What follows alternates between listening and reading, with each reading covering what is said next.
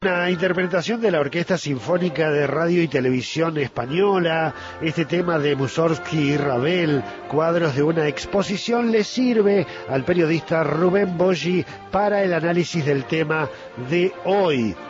El título es Una exposición artística. Buen día, Rubén.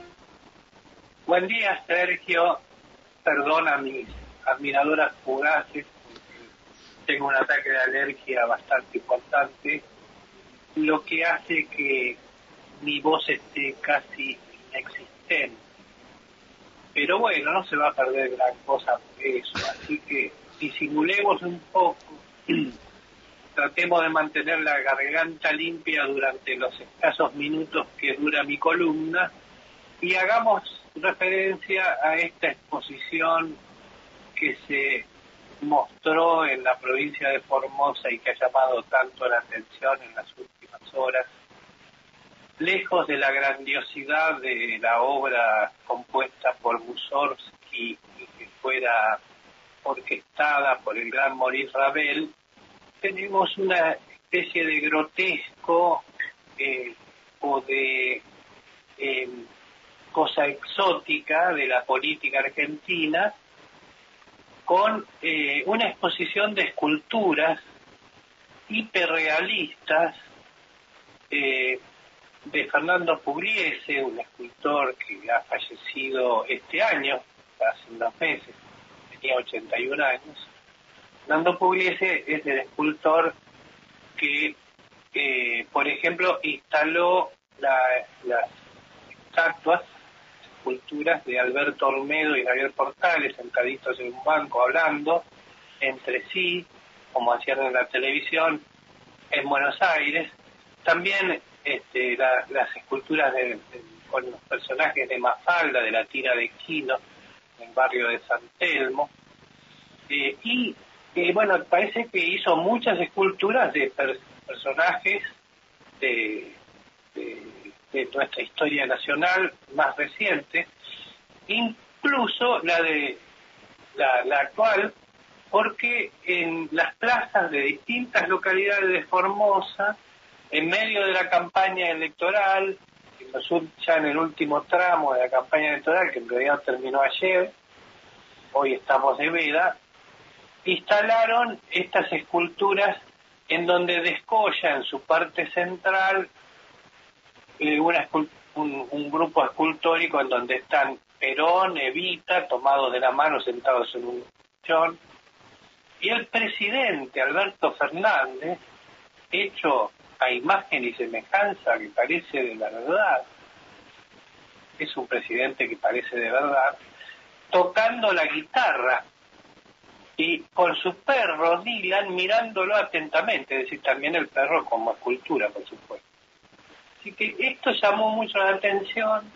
es realmente una escena de una película de Federico Fellini. Cualquiera que recuerde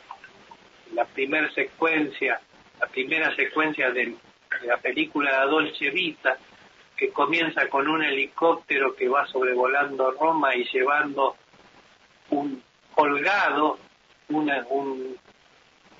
escultura precisamente. Eh, bueno,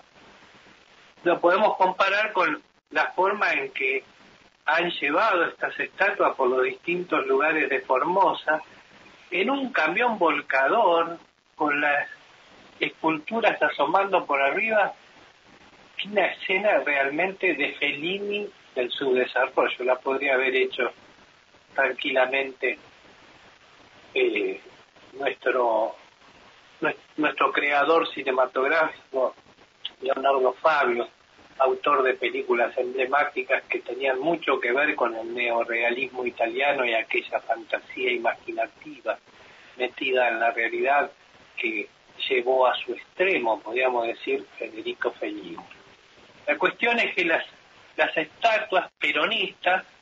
estuvieron ahí exhibidas en las plazas públicas y, oh, lógicamente que llamó mucho la atención esto, eh, a, la prensa del país, digamos, de todo el país, que em, empezó, empezamos, nosotros también lo hemos publicado en Mejor Informado, a publicar estas fotos y la nota correspondiente con este con algo tan tan atractivo, tan llamativo como verlo a Alberto Fernández hecho estatua y tocando la guitarra con el perro Dylan mirándolo. Y las estatuas no corren generalmente un, un buen, no sé qué pasaría si esto fuera exhibido como se exhiben a, Olmedo y Javier Portales. Con la política hay que tener un poco más de cuidado. De hecho, los personajes que tienen que ver con la historia y la política de la humanidad eh, que han sido exhibidos en lugares públicos han sufrido generalmente una suerte este, muy agresiva, vandalizados o directamente derribados. Hay toda una colección de monumentos escultóricos de próceres de otro tiempo derribados en la historia del mundo. Hasta el punto que, por ejemplo, en Alemania hay un museo que se dedica a mostrar a mostrar este estatuas eh, que han sido derribadas o pedazos de estatuas que han sido derribadas. Que por ejemplo ahí está la estatua de, Lenin que eh, eh, estaba en la Plaza de las Naciones Unidas de Berlín y cuando se tiraron abajo el muro, eh, la, la tiraron abajo, la quemaron, la vandalizaron y hoy está en este museo,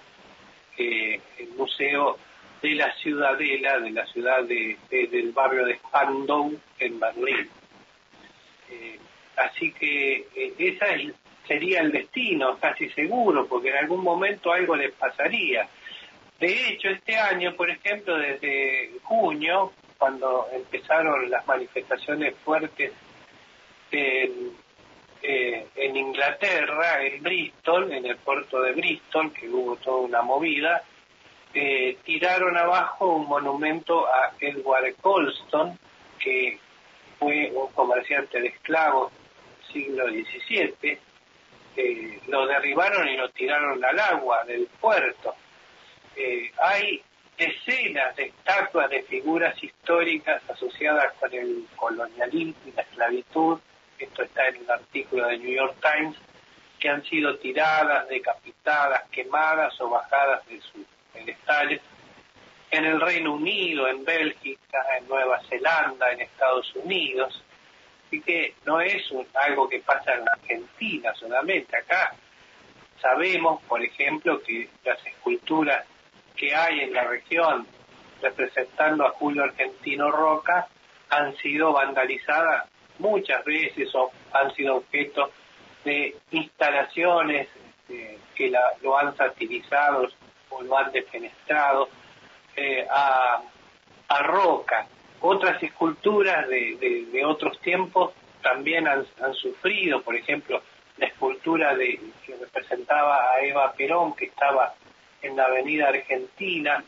este, fue eh, el, día del golpe de Estado del 55, fue eh, derribada y destruida en Neuquén. Eh, y, lo mismo pasó en Cutralcó, que, que era el pueblo que llamaba Eva Perón, así había sido renombrado como Eva Perón, y donde había una escultura que fue salvada por el por quien después fue gobernador de Neuquén, Felipe Zapal, que se la llevó a la casa para que no la rompieran. Este, así que las, las esculturas sufren públicas de personajes que han tenido que ver con la función en el Estado, con la política, con la cosa pública, sufren, según los años y las coyunturas, el, ataque de gente que se enoja y se las agarra con estas piezas de piedra o de bronce o de mármol o de lo que fuere que representan a, personalidades generalmente muertas. No me quiero imaginar lo que haríamos en Argentina con una escultura de alguien que todavía está vivo y nada menos que tocando la guitarra con un perrito al lado. Así que por favor, después de Formosa, después que la mostraron en Formosa, traten de guardarla en algún lugar seguro, por lo menos hasta que pasen estos tiempos violentos que estamos empezando a vivir en la Argentina. Mussorgsky no habrá pensado en eso cuando hizo cuadros de una Yo lo traigo a colación ahora porque entre esa obra y estas realidades hay realmente una gran escultura de distancia.